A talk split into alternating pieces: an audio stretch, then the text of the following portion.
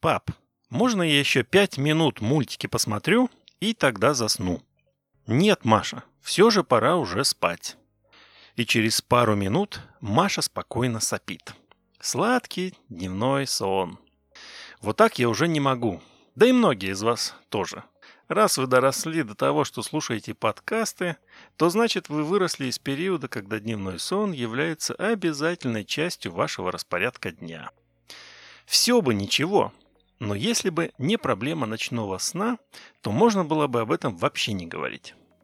Согласно статистике, каждый пятый из нас с вами долго ворочается перед тем, чтобы уснуть.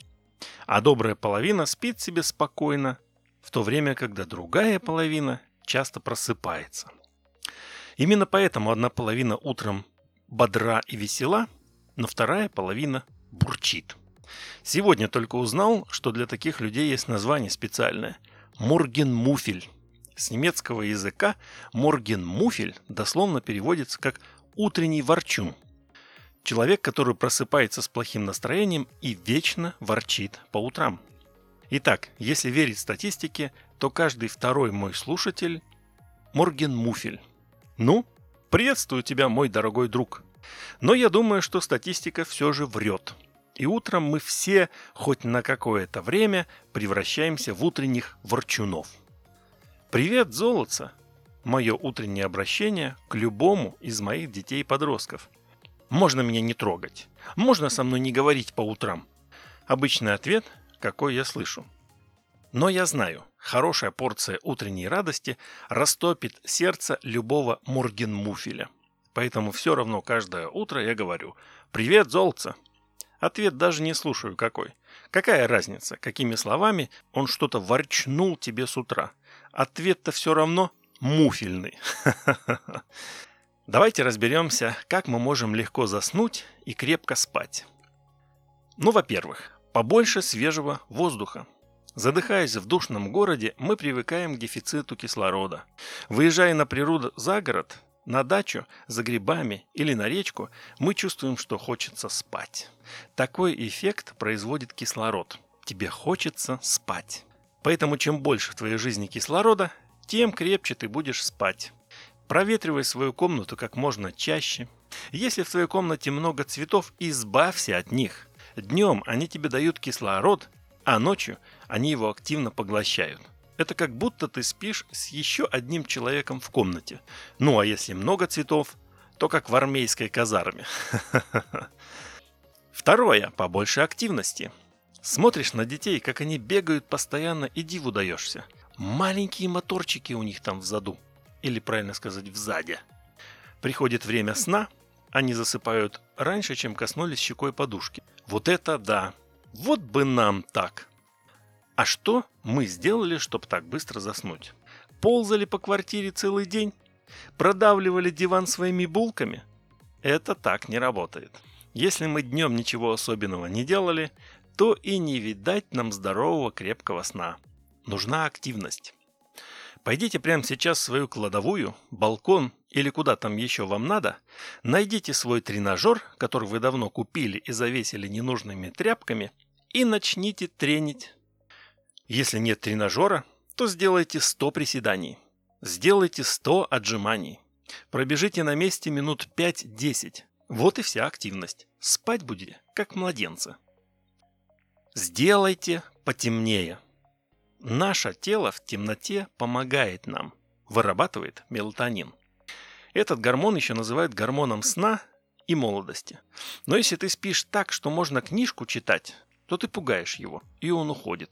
Шучу. Не уходит. Просто не вырабатывается твоим телом. То есть твое тело перестает помогать самому себе. У своей бабушки в деревне я спал вообще как мертвый. Ребенок был. Но еще и ставни были деревянные. Глухие. Ночь на юге сама по себе темная. Но бабушка еще и ставни закрывала так, что не поймешь, когда там день наступил. Это сейчас я понимаю, что она просто так от внуков избавлялась подольше поспят, поменьше побегают, потопчут чего-нибудь в огороде. А когда все дела сделает, то бац! И открывает ставни. Все, день для нас настал. Побежали. Дальше. Уберите раздражающие факторы. Любая лампочка электроприбора мешает нам спать. Все эти уведомления, которые сыпятся на нас как снег зимой, только закрыл глаза, дилень. О, может что-то важное там. Посмотрел, полистал. Хм, а это интересно. Почитал. Смотри, еще 50 лайков в инсте. Кто это? Кто это? Хм, как приятно. И комментарии какие прелестные. Ой, кто-то в WhatsApp написал. Дай прочту. Что-то не совсем помню нашу сегодняшнюю переписку. Дай перечитаю. Бац! И сон как рукой сняло. Кто виноват? Я виноват. Сам себя лишил сна. Поэтому в следующий раз я выключу уведомления и уберу телефон подальше. Что еще можно сделать для крепкого сна? Успокоиться. Признаюсь честно, бывают дни, когда я подолгу не могу уснуть. А если усну, то ворочаюсь и сон бежит от меня. Когда это происходит? Когда я собираюсь на рыбалку. Помню те чудесные моменты, когда отец говорил мне «Завтра едем на рыбалку, собирайся». Весь день в суете и подготовке, а ночью прям не заснуть. Было такое у тебя, мой друг? Сейчас я не жду, конечно, таких событий, но есть и другие моменты в жизни, которые прогоняют сон.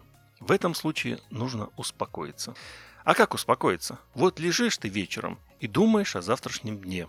Что будет? Как пройдет? В этот момент нужно задать вопрос себе.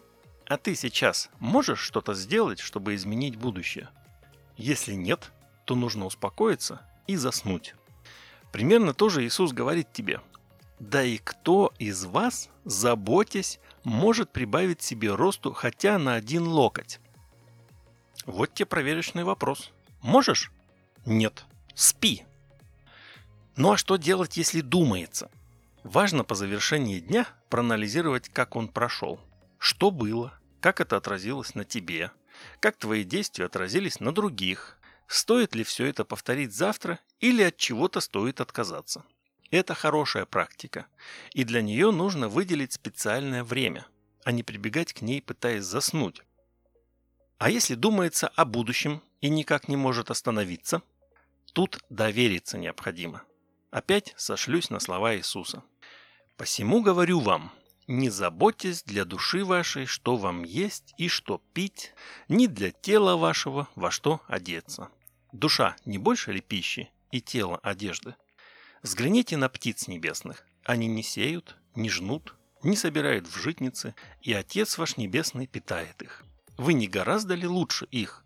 Да и кто из вас, заботясь, может прибавить себе росту хотя на один локоть? И об одежде что заботитесь? Посмотрите на полевые лилии, как они растут. Не трудятся, не придут. Но говорю вам, что и Соломон во всей славе своей не одевался так, как всякая из них. Если же траву полевую, которая сегодня есть, а завтра будет брошена в печь, Бог так одевает, кольми паче вас, маловеры. Итак, не заботьтесь и не говорите, что нам есть, или что пить, или во что одеться, потому что всего этого ищут язычники, и потому что Отец ваш Небесный знает, что вы имеете нужду во всем этом. Ищите прежде Царство Божие и правды Его, и это все приложится вам. Итак, не заботьтесь о завтрашнем дне, ибо завтрашний сам будет заботиться о своем. Довольно для каждого дня своей заботы. Ах да, чуть не забыл. Обычно говорят нам, последний прием пищи должен быть за три часа до сна. Такая вот недоказанная теорема. И я долго мучился с этим. Ну не могу заснуть и все. Тут попался какой-то добрый человек из медицинских кругов, который написал, у каждого свои особенности, поэтому некоторым, наоборот, нужно перед сном поесть. Вот это да! Бегом к холодильнику! И дальше все как в тумане. Еле добрался до кровати и заснул, не раздеваясь. Вот я человек с особенностями. Чтобы я крепко спал, мне надо крепко поесть. Может и ты такой? Проверь. Ну и в завершение прочту библейскую мудрость. Если Господь не созиждет дома, напрасно трудятся строящие его. Если Господь не охранит города, напрасно бодрствует страж. Напрасно вы рано встаете, поздно просиживаете, едите хлеб печали, тогда как возлюбленному своему он дает сон. Кому Бог дает сон? Возлюбленному своему. Вот тебе и самый ключевой совет. Будь возлюбленным Богом. Понял? Ну так вперед!